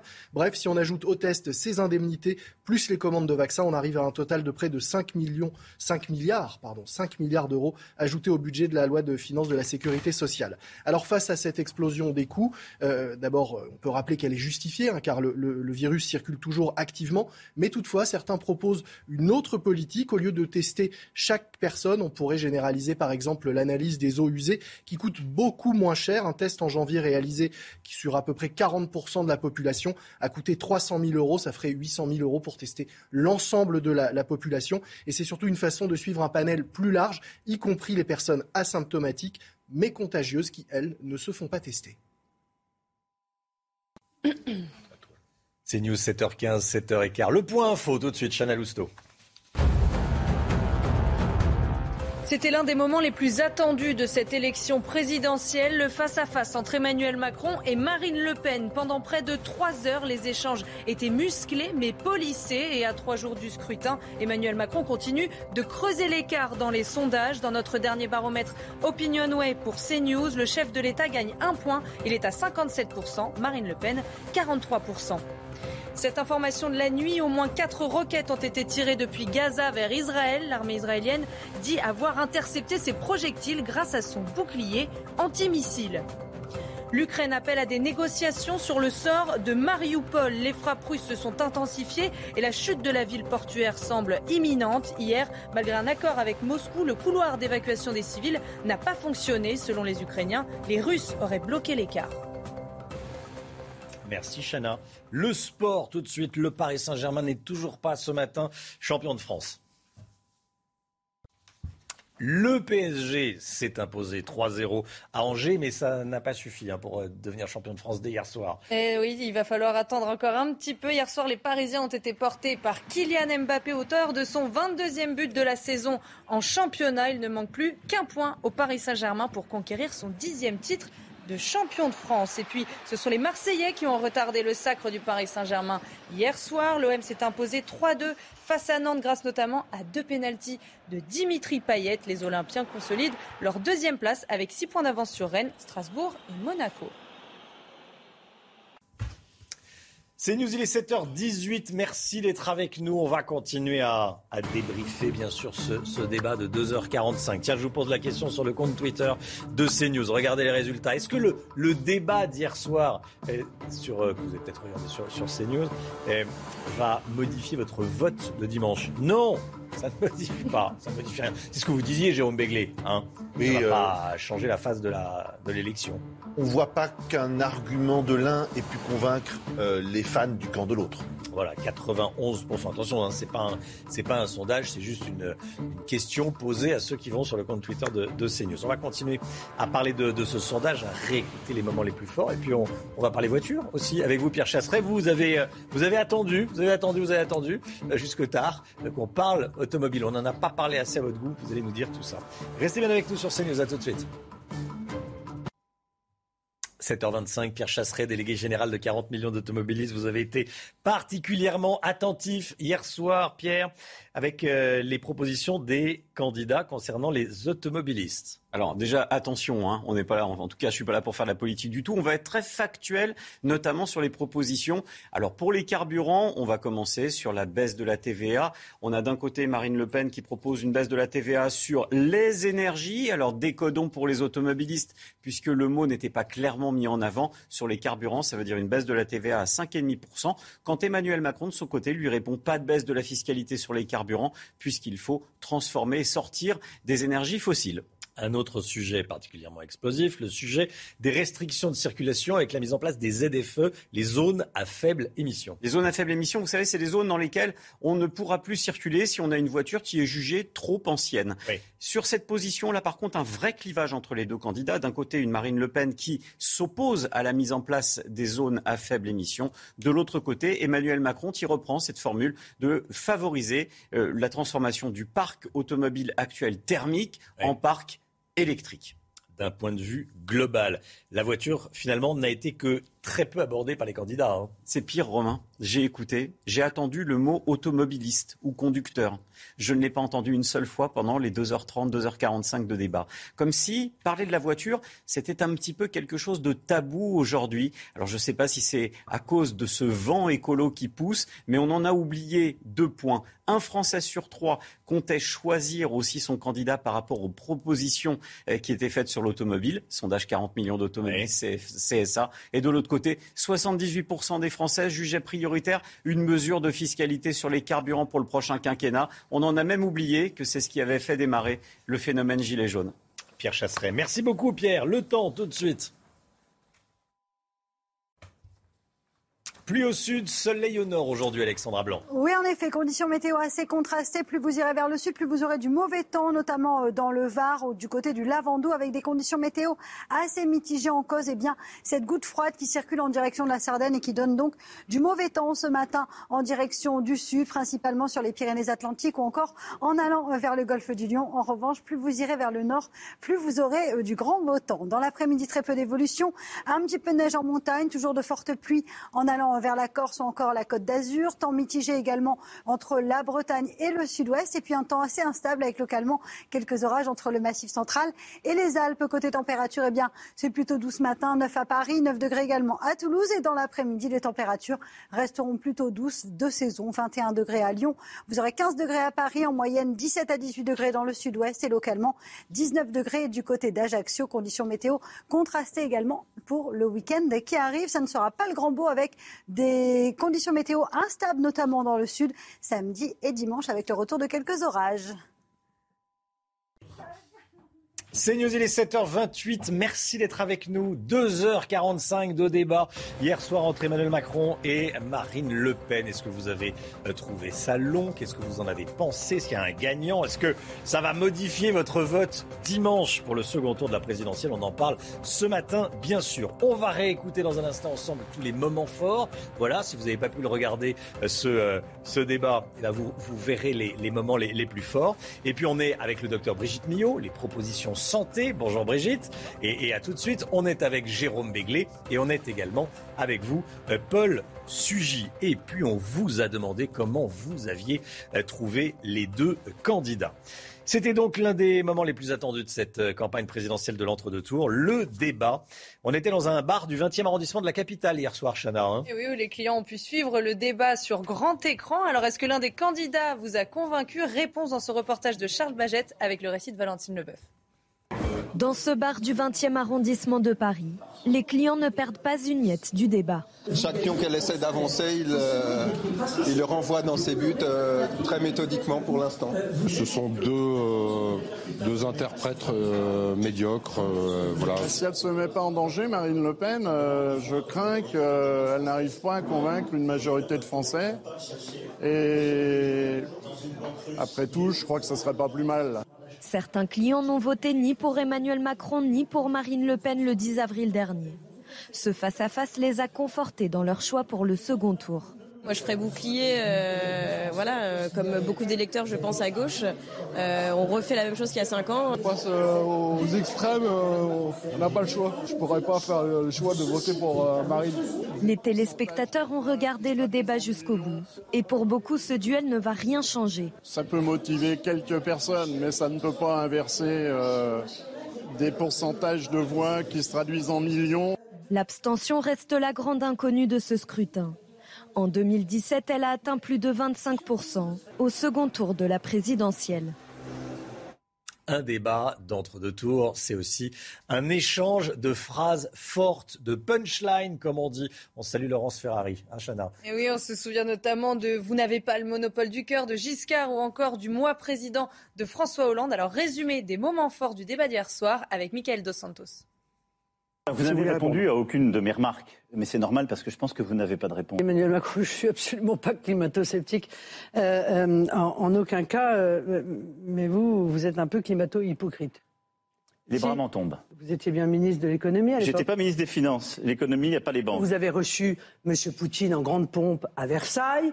vous avez reçu un chef d'État de gouvernement, en 2017, pas comme un banquier. Je sais pas, c'est McKinsey qui a proposé ah, ça. Ça y est, je l'attendais celle-là. Mais euh, je n'ai jamais vu les dirigeants français défendre les intérêts des Français, défendre les intérêts de la France.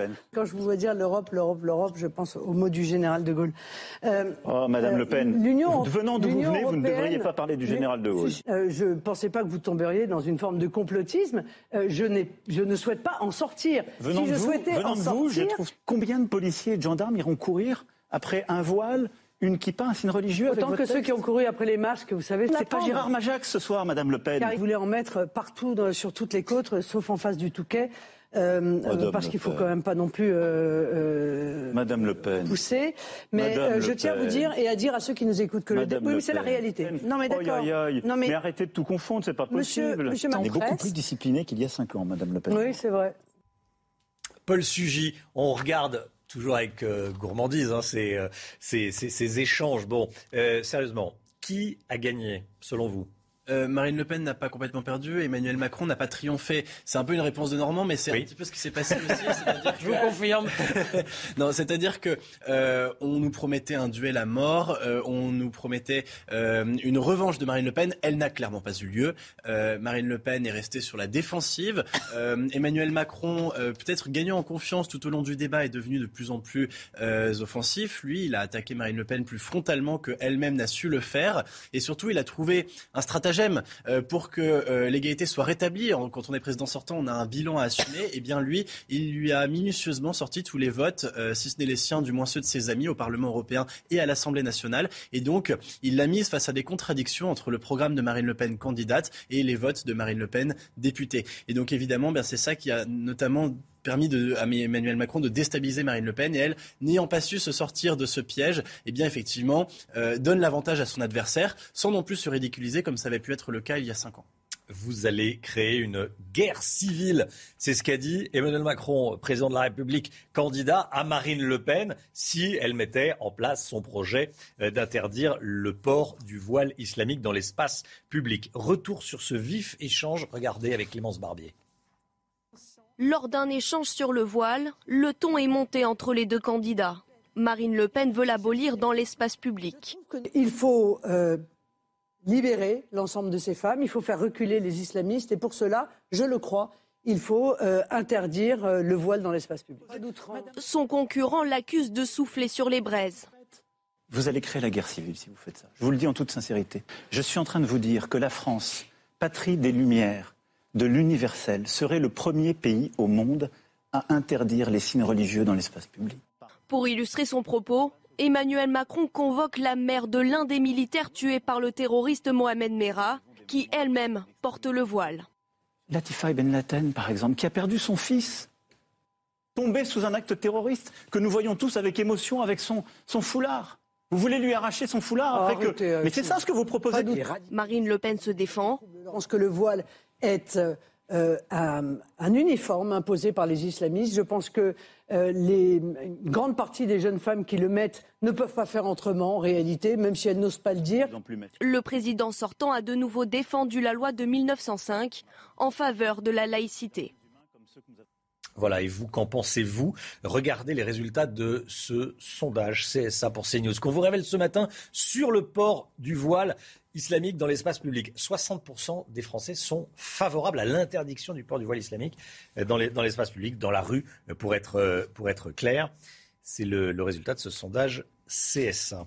Le débat s'est ouvert également sur euh, le pouvoir d'achat. Ça a même débarré les échanges. Terrain de prédilection de, de Marine Le Pen, qui en fait la, la priorité de son programme, Chana. hein. La candidate du Rassemblement national prône une baisse de la TVA, une TVA à 0% sur un panier de produits de première nécessité. D'après Emmanuel Macron, c'est tout simplement inapplicable. Écoutez. Je suis euh, euh, parfaitement d'accord pour euh, euh, mettre une mesure supplémentaire qui est une mesure, pour le coup, vous voyez, toutes les mesures dont je viens de vous parler sont pérennes, mais qui est une mesure conjoncturelle, qui est la suppression totale de la TVA, c'est-à-dire une TVA à 0% sur un panier de 100 produits de première nécessité, d'hygiène ou alimentaire, tant que euh, la- l'inflation est supérieure d'un point à la croissance, ce qui est le cas évidemment euh, actuellement. Ah bon? Oui. Ensuite, sur la TVA, sur les produits alimentaires, moi je propose le chèque alimentaire. Chèque alimentaire que je voudrais comme le chèque inflation qui touche les étudiants précaires, les modestes, les, ménages qui en ont le plus besoin, qui sont à l'euro près. Je pense que c'est à la fois plus efficace et plus juste. Pourquoi? D'abord parce que la TVA à 0% sur les produits alimentaires que vous proposez, ce n'est pas une mesure efficace. Parce qu'elle est très peu répercutée. Plusieurs instituts indépendants ont d'ailleurs dit ça fera 13 euros par an, enfin donner des chiffres très bas. Je ne me, me risquerai même pas sur ces chiffres. Bon, c'était un peu technique. Euh, on a besoin de vos lumières, le Guyot. Ce sont vraiment deux propositions qui s'affrontent. hein. Oui, c'est vrai, euh, sur euh, les carburants, Marine Le Pen propose une baisse immédiate, hein, avec un gain directement à la pompe pour les automobilistes. Sur le panier, on a compris que c'était plus compliqué et, moins sûr. certains produits bénéficient déjà d'une TVA à, taux réduit à 5,50. un cabinet d'études, on l'entendait dans le débat, a calculé que la progression de pouvoir d'achat serait de moins de 1% pour, pour les ménages. Et surtout, ce qu'a pointé le, président sortant, eh c'est qu'une telle mesure bénéficierait à tout le monde, y compris aux ménages les plus riches comme nous, a-t-il même lancé aux quatre personnes présentes sur le plateau. Euh, de son côté, euh, côté du candidat Macron, on préfère promettre de maintenir plutôt le bouclier énergétique sur le gaz et l'électricité, et la tourne à la pompe tant que les prix restent élevés. Et on parle de verser euh, dès le lendemain de l'élection un chèque alimentation, mais uniquement aux ménages les plus modestes, soit environ 8 millions de, de foyers, pour leur permettre d'acheter des produits locaux et frais. Bref, pas sûr que cela soit suffisant au niveau pouvoir d'achat, ni d'un côté ni de l'autre. Est-ce que le débat va modifier votre vote de, dimanche pour le second tour? Regardez, je vous pose la question ce matin sur le compte Twitter de CNews. Vous dites non à 91%, vous dites oui à 9%.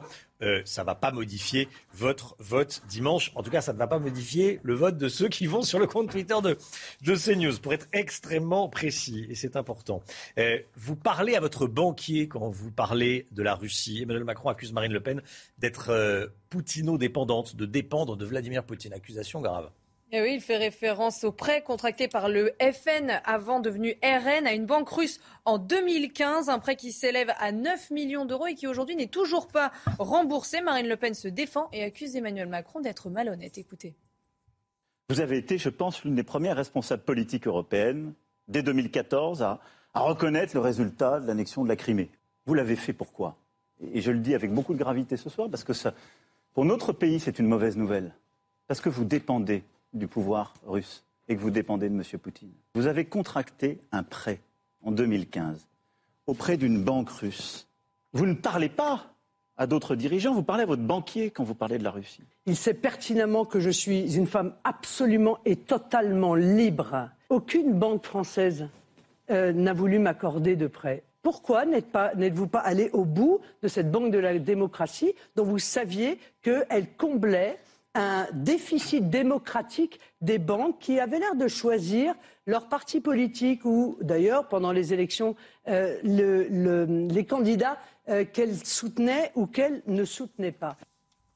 Voilà, la Russie euh, qui a été évoquée, bien sûr. Brigitte Millot avec nous, docteur Millot. On peut regretter qu'on n'ait pas beaucoup parlé de santé hier, bon, dans le débat de l'entre-deux tours. Pourtant, la, santé va mal en France. Il y a accessoirement une épidémie de Covid. Vous avez tout de même relever deux points importants et c'est pour ça que euh, je voulais que vous soyez là euh, ce matin. Les déserts médicaux et la dépendance. Dites-nous, Brigitte. Vous le disiez, l'hôpital va mal, hein, euh, tout le système de santé va mal, et quand le système de santé va mal, les Français vont mal. Hein.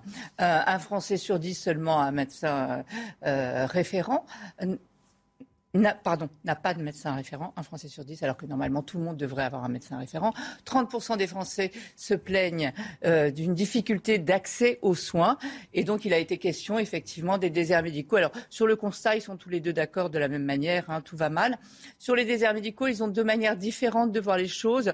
Euh, Madame Le Pen voudrait supprimer la prime d'installation, vous savez, l'aide aux médecins pour s'installer euh, où il y a des déserts médicaux. Elle voudrait le supprimer et elle voudrait un tarif modulé c'est-à-dire que vous ne paieriez pas le même prix selon l'endroit où vous habitez, ce qui paraît assez compliqué à mettre en place euh, tout de même.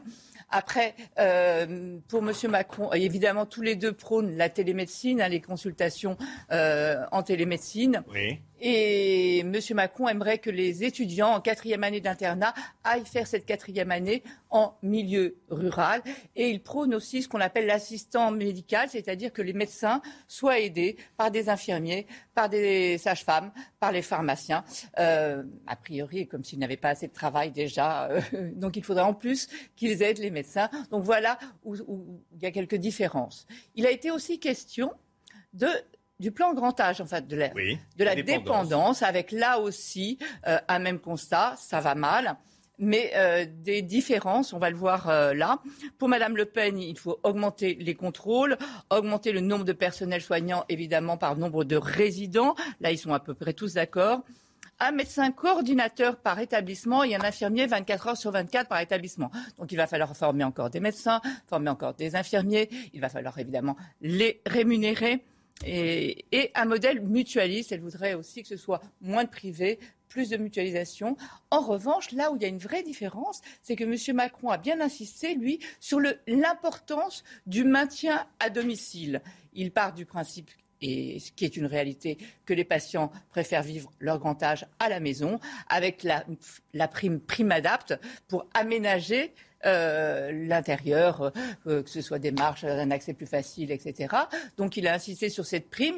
Il a insisté aussi sur l'importance de valoriser le travail des auxiliaires de vie. Donc on le voit vraiment, on insiste sur le maintien à domicile pour euh, Emmanuel Macron et pour, euh, au, contraire, plus de contrôle euh, et une mutualisation du système de santé euh, pour le grand âge. Merci beaucoup, Brigitte Millot. Voilà l'avis d'un docteur sur le. Non, je regrette surtout qu'il n'y ait pas eu plus de santé Oui. hier abordée. Ça me paraît quand même oublié essentiel, surtout avec ce qu'on vient de vivre. Oui, l'épidémie de Covid, on a l'impression qu'il n'y avait pas d'épidémie de Covid. Non, bon. non, en plus, Euh, 183 euros. Quelle était l'ambiance du côté des militants Euh, Hier soir, on était auprès des militants LREM à 7 heures. Là, on est auprès des militants du Rassemblement national en Seine-et-Marne. Écoutez les réactions. Là, aujourd'hui, elle est vraiment, comme elle disait, prête à gouverner, mais c'est tout à fait royal. Parce qu'elle se défend, tout son programme est carré. J'aime beaucoup la manière dont répond Marine Le Pen. Elle, est- elle reste calme, elle garde de la hauteur, elle a la stature d'une présidente, franchement. Marine Le Pen a montré qu'elle était véritablement bien au-dessus euh, de, par sa, de par sa proximité avec le peuple français et euh, de par son apaisement dans ce débat. Donc je pense sincèrement qu'elle a gagné ce débat haut la main. Je l'ai trouvée sereine. Et je pense que les Français ont pu se rendre compte de son programme, de ce qu'elle souhaite et de sa vision. Donc moi, j'ai confiance à Alors après ce débat d'hier soir, les candidats vont être de retour sur le terrain aujourd'hui. La campagne n'est pas terminée, Chana. Eh oui, Emmanuel Macron sera en Seine-Saint-Denis pour parler de logements insalubres et de rénovation urbaine. En Seine-Saint-Denis, c'est Jean-Luc Mélenchon qui, avait, qui était arrivé largement en tête avec 49% au premier tour. Marine Le Pen sera quant à elle à Reuil dans la Somme avant de tenir un meeting à Arras en début de soirée. Plus que trois jours donc avant euh, le second tour de l'élection présidentielle, 57-43, 57% pour Emmanuel Macron qui gagne un point dans notre sondage Opinion c'est un baromètre quotidien, donc gagne un point par rapport à hier, et Marine Le Pen gagne, euh, perd un point par rapport à hier, 43%. Voilà ce que l'on peut dire donc euh, sur ce débat de second tour. La guerre en Ukraine à présent, Kiev appelle à des négociations sur le sort de Mariupol. Les frappes russes se sont intensifiées, Chana. hein. Et la chute de la ville portuaire semble imminente. Hier, malgré un accord avec Moscou, le couloir d'évacuation des civils n'a pas fonctionné selon les Ukrainiens. Les cars auraient été bloqués par les Russes. Et puis la Russie. La Russie a réussi le premier tir d'un missile balistique international, on en parle ce matin, intercontinental, RS-28 Sarmat. C'est une arme qui fera réfléchir à deux fois les éventuels agresseurs. C'est ce que dit Vladimir Poutine. Le tir a atteint une cible située à plus de 5000 km de là. Général Clermont avec nous. Euh, mon général, l'armée russe a effectué ce tir réussi d'un missile Sarmat. Précisez-nous ce qu'est ce missile Sarmat. Alors d'abord, c'est un tir euh, d'essai euh, d'un programme lancé depuis 2000. C'est un tir d'essai qui a fait l'objet d'une négociation avec les Américains dans le cadre de, de l'équilibre de la terreur. Donc euh, ça n'a pas vraiment un lien avec la guerre en Ukraine, si ce n'est que ça redore un peu le blason de Vladimir, de Vladimir Poutine. Donc c'est un missile euh, balistique intercontinental. Son but, c'est d'apporter des, des têtes nucléaires. Alors, il peut apporter trois types de têtes. hein. Des ogives balistiques qui vont donc pénétrer en balistique, une trajectoire prédictive. Des leurres d'ogives balistiques pour leurrer les systèmes de défense euh, anti-aérienne, euh, surtout euh, américaines. Et puis surtout, la particularité, c'est qu'il peut emporter des planeurs hypersoniques. Ce que- expliquer, ce que c'est un planeur hypersonique. C'est un peu compliqué, mais pas tant que ça. En fait, c'est une espèce de drone, une espèce d'aile volante qui est à l'intérieur de la, de, de la charge utile. Donc, il va être libéré dans l'espace. Cette aile volante va, avoir beaucoup de vitesse. Elle va voler à, à- à une vitesse très importante. Elle va, elle va redescendre et va rebondir sur les couches de l'atmosphère par le problème de densité. Et donc, à partir d'un certain moment, on peut la faire pénétrer, et à ce moment-là, elle pénètre dans l'atmosphère, elle attaque un objectif militaire, et elle continue à évoluer. Sa, sa- nature fait qu'elle peut évoluer, ce qui n'est pas le cas d'une tête balistique qui est prédictive, interceptable. Donc, il n'est pas interceptable, donc il est invulnérable. Donc, il est invulnérable parce qu'il peut taper tout partout en quelques minutes. Et surtout, il peut faire le tour de la Terre en rebondissant sur, la couche. Alors, soit il rebondit euh, parce qu'il n'a pas de moteur qu'avec l'énergie, ou alors on lui met un petit moteur et là, il peut rebondir et faire trois fois le tour, éventuellement. Mais, euh, ce n'est pas le but. Le but, c'est qu'il fasse une fois le tour et qu'il soit invulnérable. Euh, les Russes sont les seuls à maîtriser cette technologie. Les Américains se cassent les dents depuis des années. Ils, viennent de passer une alliance avec les Australiens et avec les Britanniques dans le cadre de l'Indo-Pacifique. Et les Français, quand même, on a un petit programme de démonstrateurs qui s'appelle VMAX. Hein, euh, et pour lequel on, travaille sur cette technologie qui sera vraiment la technologie du futur, de la terreur nucléaire du futur. Merci mon général, expertise, euh, voilà, tous les matins, euh, grâce au, général Clermont. Merci beaucoup. 7h47, 8 ans moins le quart, le point info, Chanel Housteau. C'était l'un des moments les plus attendus de cette élection présidentielle, le face-à-face entre Emmanuel Macron et Marine Le Pen. Pendant près de trois heures, les échanges étaient musclés mais polissés. Et à trois jours du scrutin, Emmanuel Macron continue de creuser l'écart dans les sondages. Dans notre dernier baromètre Opinionway, le chef de l'État gagne un point. Il est à 57%, Marine Le Pen 43%. L'Ukraine appelle à des négociations sur le sort de Mariupol. Les frappes russes se sont intensifiées et la chute de la ville portuaire semble imminente. Hier, malgré un accord avec Moscou, le couloir d'évacuation des civils n'a pas fonctionné. Selon les Ukrainiens, les Russes auraient bloqué l'écart. Et puis cette information de la nuit, au moins quatre roquettes ont été tirées depuis Gaza vers Israël. L'armée israélienne qui dit avoir intercepté ces projectiles grâce à son bouclier antimissile. Merci Chana. Jérôme Béglé, directeur général de la rédaction du Journal du Dimanche. Vous avez regardé hier soir de A à Z le débat, euh, bien sûr. Bon, la question euh, qu'on se pose tous et, qu'on vous, et que je vous pose, qui a gagné? Si tant est qu'il y a un gagnant. Plutôt Emmanuel Macron, pour une raison simple, c'est qu'il a évité l'écueil auquel sont confrontés tous les présidents sortants, celui d'être comptable d'un bilan. Il a une technique, une tactique assez habile, c'est de dire vous, Madame Le Pen, vous n'avez pas voté, vous et vos amis, au Parlement européen ou à l'Assemblée nationale, tel ou tel euh, projet, telle ou telle proposition de loi, euh, la rendant ainsi elle-même un peu comptable euh, de, de, lois qui auraient pu la servir ou avec lesquelles elle aurait pu être en accord. C'était assez habile, assez bien fait. Il maîtrisait ses dossiers. Marine Le Pen les maîtrisait mieux qu'il y a cinq ans, évidemment. Et surtout, dans ce genre de débat, on voit bien que Macron parle une langue naturelle, il a une rhétorique et une langue d'énarque qui se font très bien dans ce genre de discours. Il maîtrise des chiffres, mmh. il a une bonne mémoire. Alors que Marine Le Pen, on voit bien qu'elle a travaillé, mais c'est une langue qu'elle a appris en cinq ans. Et donc, elle était parfois un petit peu, euh, je dirais, à la recherche de mots et d'expressions. Et qu'elle pratique moins, forcément, puisqu'elle n'est pas présidente de la République. Absolument. Hein, bon, euh, est-ce qu'on peut dire Emmanuel Macron dans la confiance, très sûr de lui, arrogant diront certains, Marine Le Pen sérieuse, presque bonne élève, trop bonne élève, laborieuse. Oui, si on voulait un peu pousser le trait, on dirait que c'est le débat de l'arrogance contre l'insuffisance. L'insuffisance que de temps en temps Marine Le Pen s'est un peu embrouillée dans les chiffres. Même sur des sujets qu'elle devait bien maîtriser, je pense au pouvoir d'achat, je pense au port du voile, je pense à l'insécurité, elle a parfois été un petit peu plus faible euh, qu'elle qu'on pouvait le penser, notamment parce que comme elle a ripolliné son programme, elle a perdu un peu le fil de tout ça.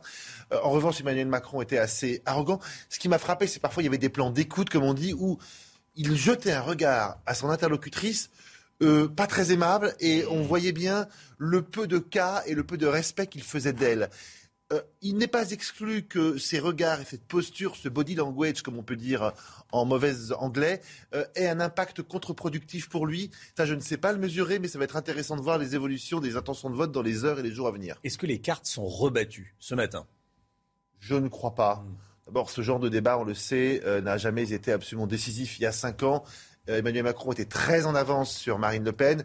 Il a accentué son avance sur elle dans les derniers jours de la campagne après ce débat, mais euh, ça n'a pas changé le fond des choses. Je ne vois pas pourquoi ce débat-là viendrait inverser une tendance désormais bien inscrite. Je rappelle que Opinionway mesure pour vous euh, tous les jours les intentions de sondage pour les intentions de vote pour dimanche.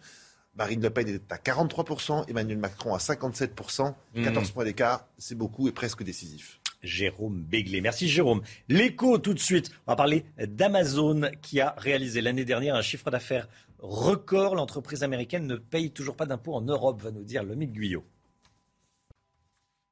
Lomique Guyot avec nous en 2021, l'année dernière. Amazon a vu son chiffre d'affaires progresser de 17% en Europe et dépasser les 50 milliards d'euros. Pourtant, le site de Jeff Bezos ne déboursera pas un euro d'impôt. C'est ce que vous nous dites ce matin, Lomique. On a du mal Oui, c'est pourtant bien vrai, euh, Romain. En 2021, la filiale européenne d'Amazon, basée au Luxembourg, a réalisé exactement 51,3 milliards d'euros de ventes en France, au Royaume-Uni, en Allemagne et dans cinq autres pays européens. Mais l'entreprise a déclaré dans le même temps des pertes à hauteur de 1,2 milliard, ce qui lui permet non seulement de ne payer aucun impôt sur les sociétés sur le continent, mais en plus de recevoir 1 milliard d'euros de crédit d'impôt, selon des documents consultés par nos confrères de Bloomberg. Pour se défendre face à ces critiques d'optimisation fiscale XXL, Amazon a expliqué qu'en dehors du Luxembourg, l'entreprise payait des impôts dans chaque pays, 600 millions d'euros euh, l'an dernier en France, et surtout avait énormément investi en Europe, d'où ses pertes affichées, notamment pour créer des entrepôts et des emplois. Mais on voit le tableau, s'il est plus complexe qu'il n'y paraît, donne tout de même des arguments à ceux qui militent pour une taxation plus forte